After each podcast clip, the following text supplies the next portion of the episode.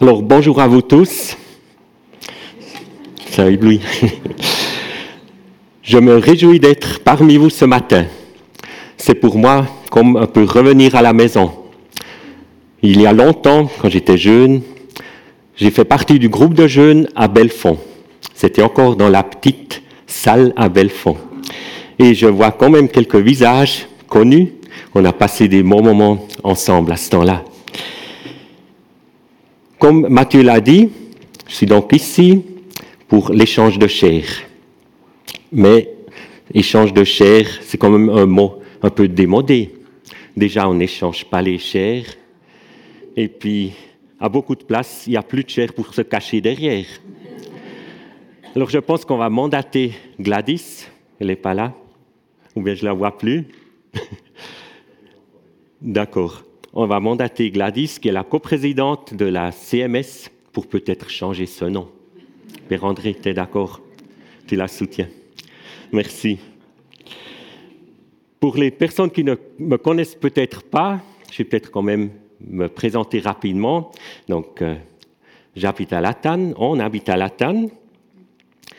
Je suis marié à Monica depuis 33 ans et on a ensemble quatre enfants, et bientôt cinq petits-enfants. Nous sommes les parents de Siméa, qui est ici, avec son mari Mathieu et leurs enfants Élise et Joachim. Siméa, c'était mon cadeau d'anniversaire pour mes 30 ans.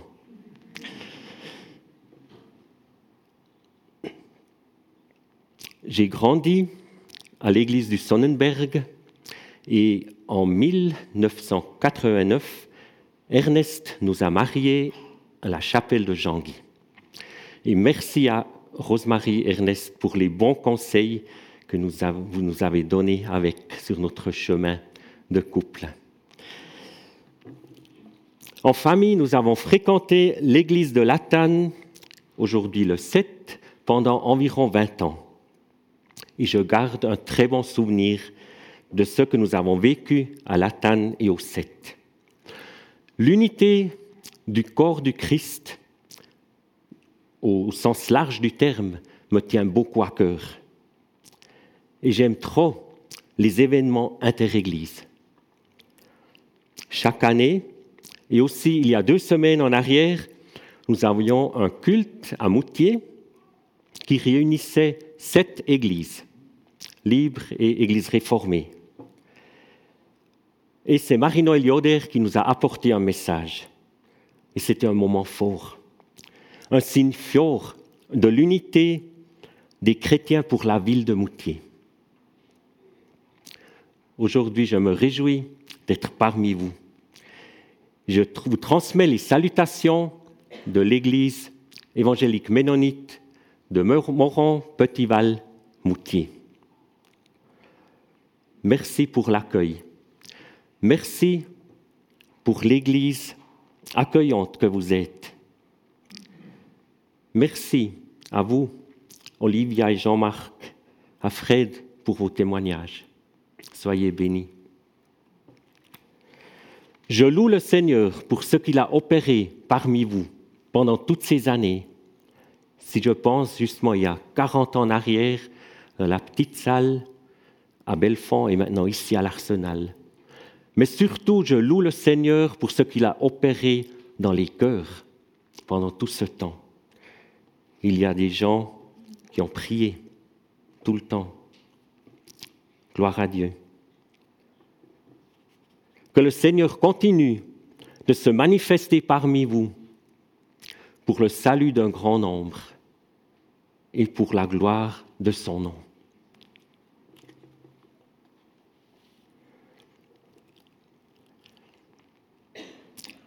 Il était une fois un jeune garçon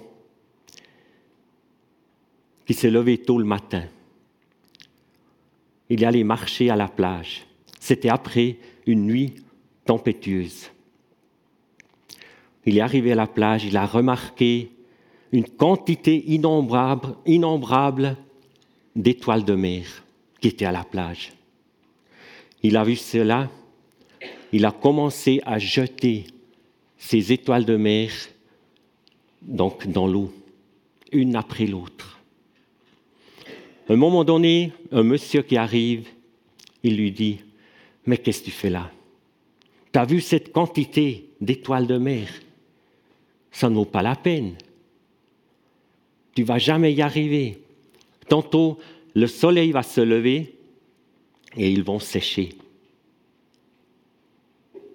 Ça ne fait aucune différence ce que tu fais là. Et le garçon, il continue, il prend une prochaine étoile et il la lance aussi loin qu'il peut dans l'eau. Et il dit, mais pour celle-ci, cela fait toute la différence. Cela fait toute la différence.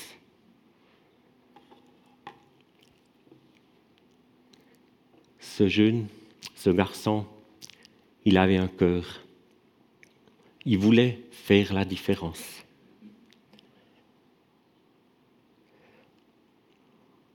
Ce matin, j'aimerais m'arrêter un petit moment, merci beaucoup, sur l'attitude du cœur humain et de partager une parole de l'Ancien Testament, c'est un de mes versets que j'aime beaucoup. Il se trouve dans le texte 1 Samuel 16, le verset 7b. L'homme regarde à ce qui frappe les yeux, mais l'Éternel regarde au cœur. L'homme regarde à ce qui frappe les yeux, mais l'Éternel regarde au cœur.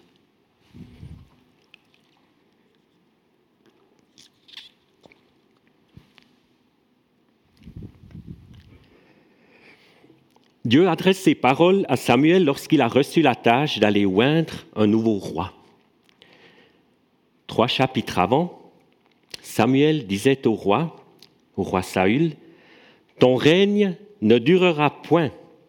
L'Éternel s'est choisi un homme selon son cœur. D'où l'expression l'homme selon le cœur de Dieu. Le récit de cette onction d'un nouveau roi se trouve donc dans le premier livre de Samuel, le chapitre 16, les versets 1 à 13. Je ne vais pas le lire, mais pour les personnes qui aimeraient contrôler ce que je raconte, alors vous pouvez sans autre lire. Donc 1 Samuel 16, 1 à 13. Dieu envoie le prophète Samuel à Bethléem avec cette tâche spécifique il doit oindre un fils d'Isaïe, ou appelé Jessé, et ce fils sera le successeur du roi Saül. Pour ne pas se faire remarquer, Saül va prendre une jeune vache avec lui, ou une jeunisse. Il emmène une jeunisse avec, ou une jeune vache. Car le roi Saül osait en aucun cas apprendre de ce qui se passe à Bethléem.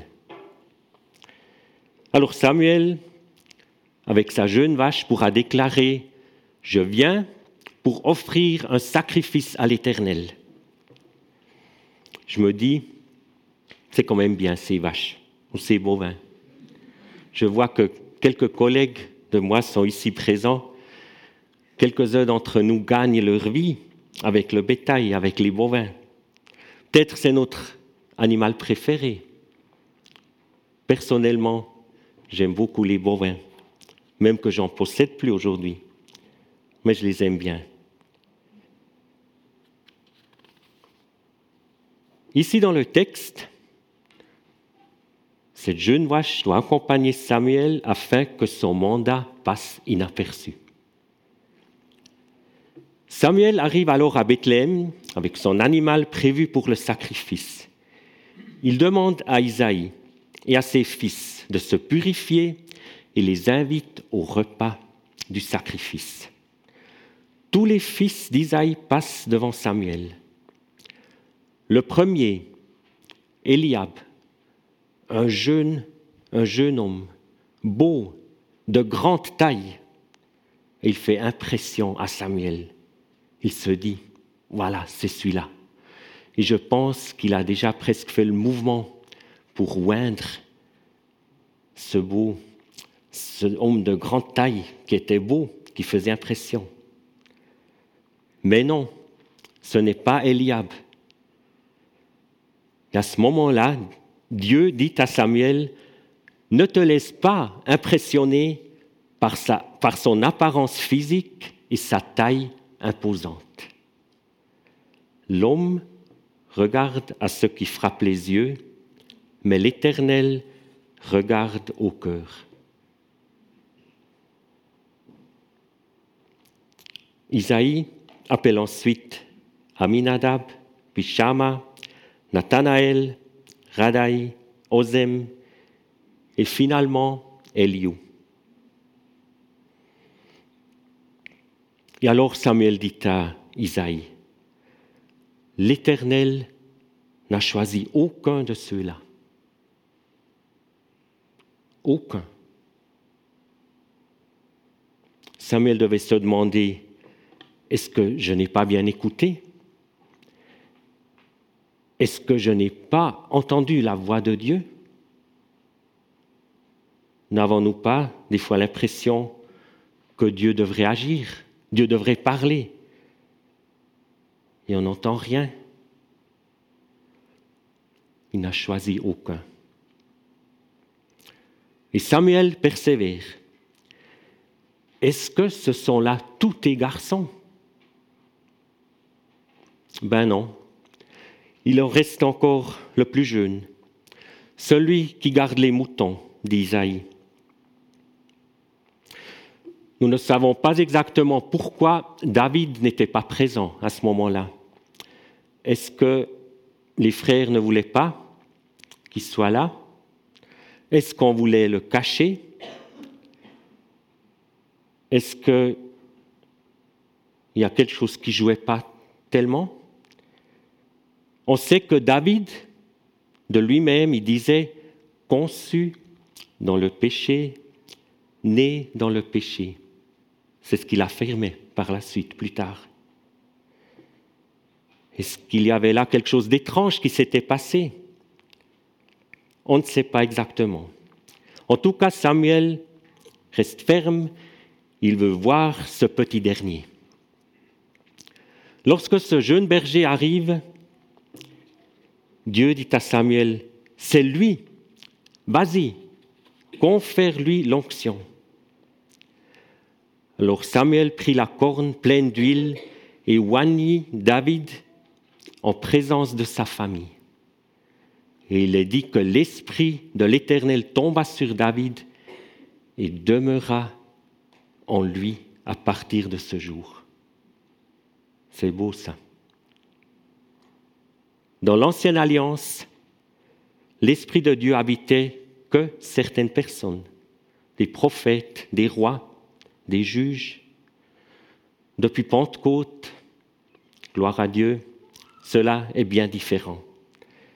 J'en suis tellement reconnaissant. Tous les chrétiens ont droit au Saint-Esprit. Et cet esprit désire vivre et agir en chacun, chacune de nous. L'Éternel a donc choisi David. Pourquoi David? Il est un arrière-petit-fils de Ruth et Boas.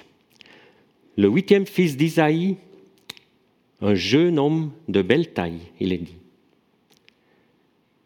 Mais ce ne sont pas des critères importants pour l'Éternel. L'Éternel voyait son cœur.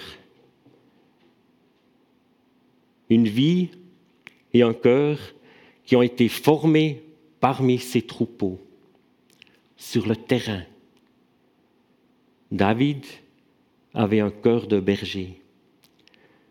Dieu voyait son cœur et voulait que David devienne le successeur du roi Saül. David devient donc le deuxième roi pour le peuple d'Israël. David avait appris, justement sur le terrain, ce que signifie de s'occuper d'un troupeau. Il savait que si on met à disposition une nouvelle pâture, que l'on n'a pas besoin d'aller chasser un troupeau. D'ailleurs, c'est très difficile de chasser un troupeau de brebis. Il faut les appeler. Il faut les devancer. chaque jour un nouveau parc pour les bovins. Et elles viennent toutes seules. Et ensuite, elles sont rassasiées. Et ça commence à ruminer. C'est paisible. Sont satisfaits. Prenez le temps de regarder un troupeau de bovins ou un troupeau de brebis qui ruminent. C'est tellement beau. C'est paisible. Il n'y a pas de dispute. Si on appelle, si on donne à manger, si on appelle des adolescents à table à midi, on n'a pas besoin d'appeler deux, trois fois en général. Un bébé, après être nourri, en général, il s'endort. C'est paisible. David a appris cela. Il savait qu'il fallait donner à manger pour que le troupeau suive le mouvement. David avait aussi pris l'habitude de soigner les brebis blessées. Il avait l'habitude de protéger les brebis des ennemis, des lions et des ours. En Suisse, c'est le loup. C'est devenu un sujet politique assez délicat, j'aimerais pas trop m'avancer. Mais il faut protéger nos troupeaux du loup. Dieu s'est choisi David, un jeune berger, pour qu'il puisse par la suite mettre en pratique ce qu'il avait appris sur le terrain. À l'Église, on est appelé à donner à manger, à soigner, à protéger. Et c'est vrai si une fois ou l'autre on faisait un souper au groupe de jeunes, il y avait tout d'un coup le double de personnes qui étaient là ce soir-là. C'est vrai, si on donne à manger, ça attire les gens, mais pas seulement une nourriture matérielle, il faut de la nourriture spirituelle.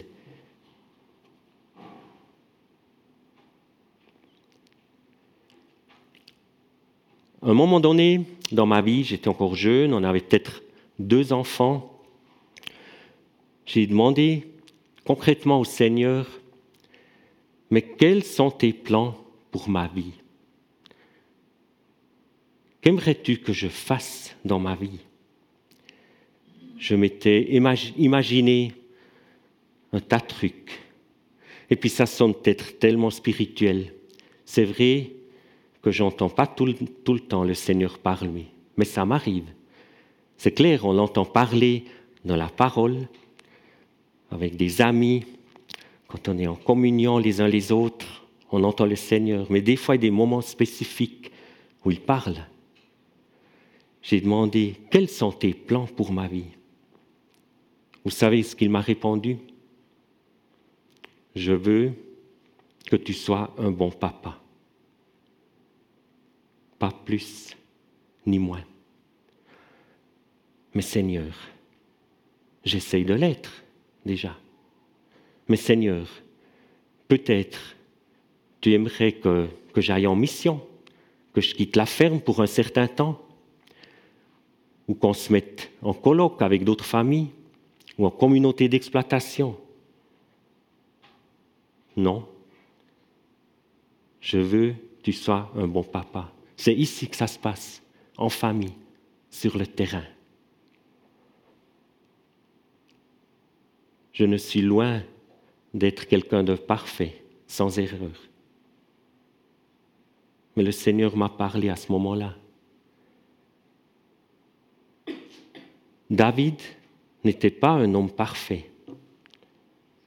Nous le verrons encore par la suite. Ici, j'aimerais quand même ouvrir une parenthèse que le fait d'avoir un roi terrestre pour le peuple, ce n'était à la base pas la volonté de l'Éternel. L'Éternel lui-même voulait être le roi du peuple avec lequel il avait fait alliance.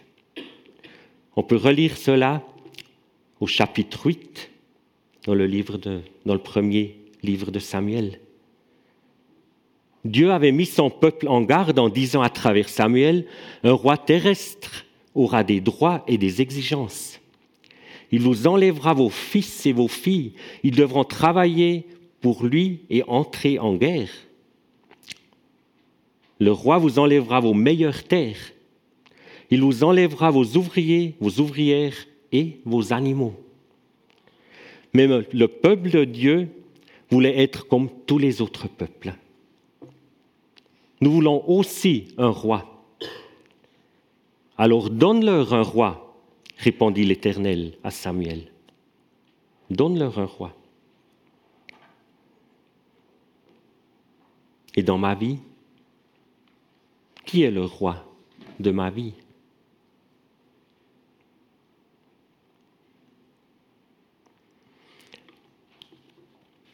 Même que le peuple voulait être comme tous les autres peuples, Dieu est bon. Il veut le meilleur pour ses bien-aimés. Il continue d'en prendre soin. L'homme regarde à ce qui frappe les yeux, mais l'Éternel regarde au cœur. Le cœur signifie à la base le noyau, le centre, le plus, important. Le cœur, c'est le noyau de notre être, le centre de l'esprit et de l'âme. Nous connaissons tous un battement de cœur. Lors d'une grande joie, lorsque nous tombons amoureux, lors de tensions, lors des examens, un mariage, une naissance, lors de grandes craintes ou lors d'un deuil.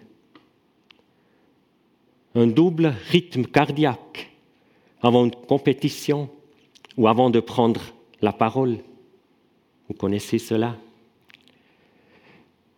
Lorsque nous nous sentons mal et que nous avons mal au cœur, nous sommes vite agités. Il en va de notre vie. David, par exemple, avait un battement de cœur dans la caverne lorsqu'il a coupé un bout du manteau de Saül. Et aussi après le recensement qu'il avait ordonné contre la volonté de l'Éternel. Si quelque chose nous préoccupe, nous avons besoin de parler. Nous avons peut-être mal car c'est de l'abondance du cœur que notre bouche parle, dans Matthieu 12, 34.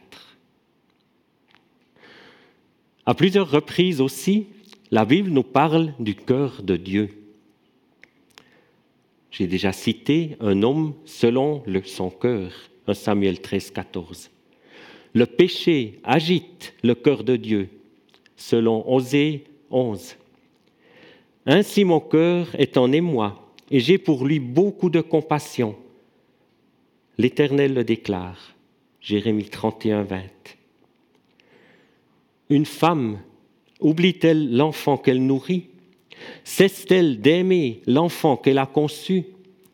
Et même si les mères oubliaient leurs enfants, je ne t'oublierai pas, dit l'Éternel. Isaïe 49, verset 15. Je ne t'oublierai pas, dit l'Éternel. Cela nous montre son cœur pour nous. Oui, Dieu est saint. Et en même temps, il a un cœur de père, un cœur de mère. Son amour va si loin qu'il a donné son Fils, son Fils bien-aimé pour nous sauver et nous donner la vie en abondance, une vie éternelle. Car il veut que tous les hommes soient sauvés et parviennent à la connaissance de la vérité, dans 1 Timothée 2, verset 4. Ça, c'est le cœur de Dieu, c'est son désir, que tout le monde parvienne à la connaissance de la vérité.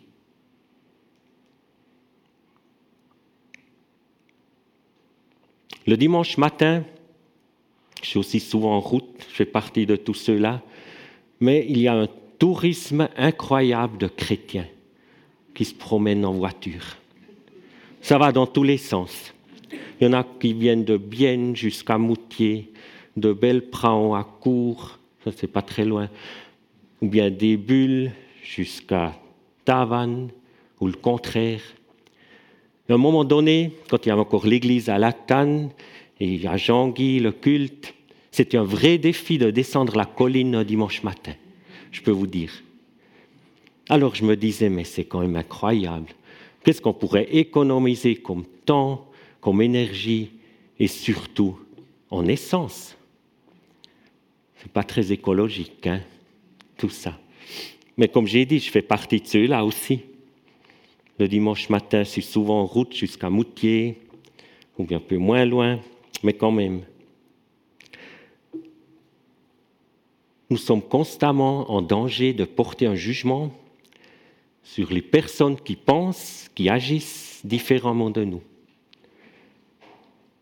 Nous avons peut-être tendance à regarder de travers nos frères et sœurs qui fréquentent une autre église. Dieu connaît les cœurs, il connaît les motifs, les blessures, les histoires de famille, les relations compliquées ce n'est pas à moi de porter un jugement quelconque.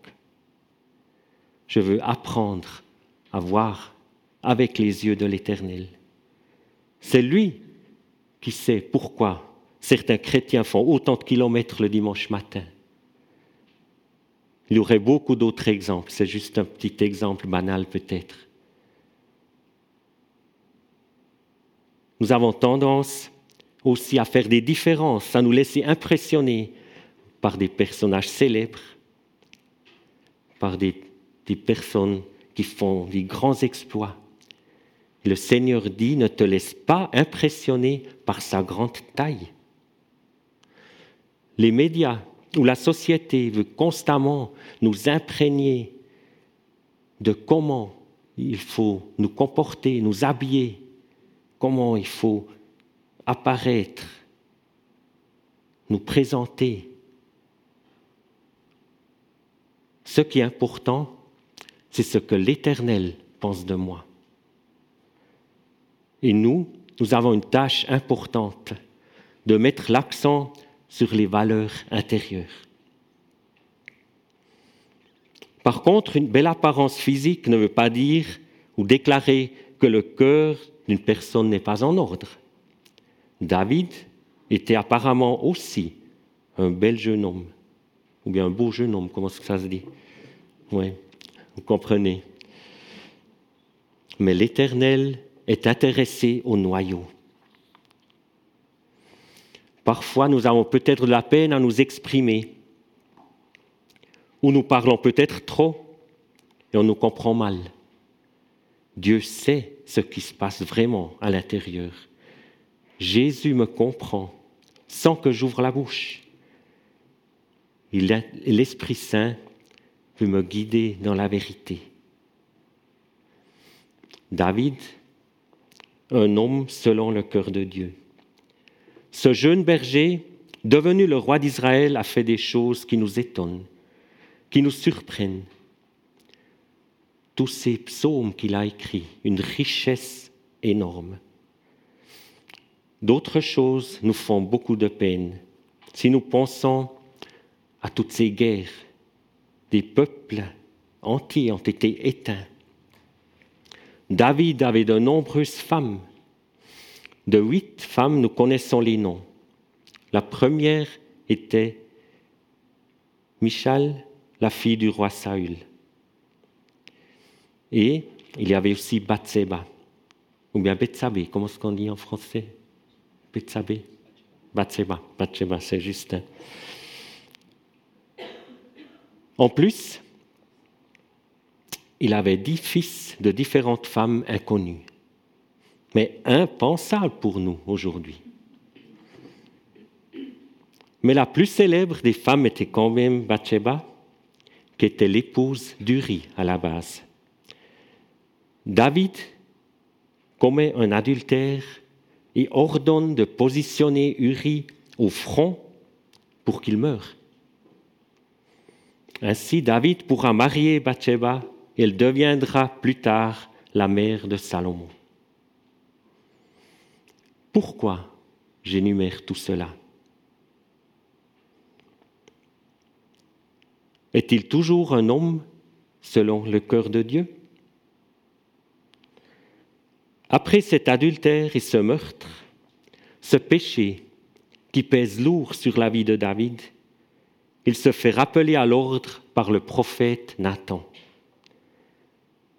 David a le courage de se repentir. Il s'adresse à Dieu et demande pardon. Il demande pardon d'un cœur sincère. Et il écrit le psaume 51. Je vous invite à vous avancer.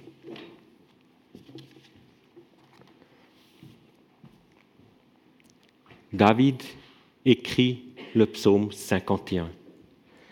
Je vous invite à lire ce psaume, les versets 3 à 14 ensemble. Mon Dieu, toi qui es si bon, accorde-moi ta grâce. Ta tendresse est si grande. Efface mes fautes. Lave-moi complètement de mes torts et purifie-moi de mon péché. Je t'ai désobéi, je le reconnais. Ma faute est toujours là. Je la revois sans cesse. C'est contre toi seul que j'ai mal agi j'ai fait ce que tu désapprouves. Ainsi tu as raison quand tu prononces ta sentence. Tu es irréprochable quand tu rends ton jugement. Moi, je fus enfanté dans la faute, dans le péché, ma mère m'a conçu. Mais ce que tu aimes trouver dans le cœur d'une personne, c'est le respect de la vérité. Au plus profond de ma conscience, Fais-moi connaître la sagesse. Fais disparaître mon péché et je serai pur. Lave-moi et je serai plus blanc la neige. Annonce-moi ton pardon. Il m'inonde de joie. Alors je serai en fête, moi que tu as écrasé. Détourne ton regard de mes fautes. Efface tous mes torts. Mon Dieu, crée en moi un cœur pur, renouvelle et affermis. Ne me rejette pas loin de toi, ne me prive pas de ton Esprit Saint. Rends-moi la joie d'être sauvé, que ton Esprit généreux me soutienne. Dieu, merci parce que tu nous connais parfaitement. Merci parce que tu vois nos cœurs Merci parce que tu nous aimes d'un amour éternel.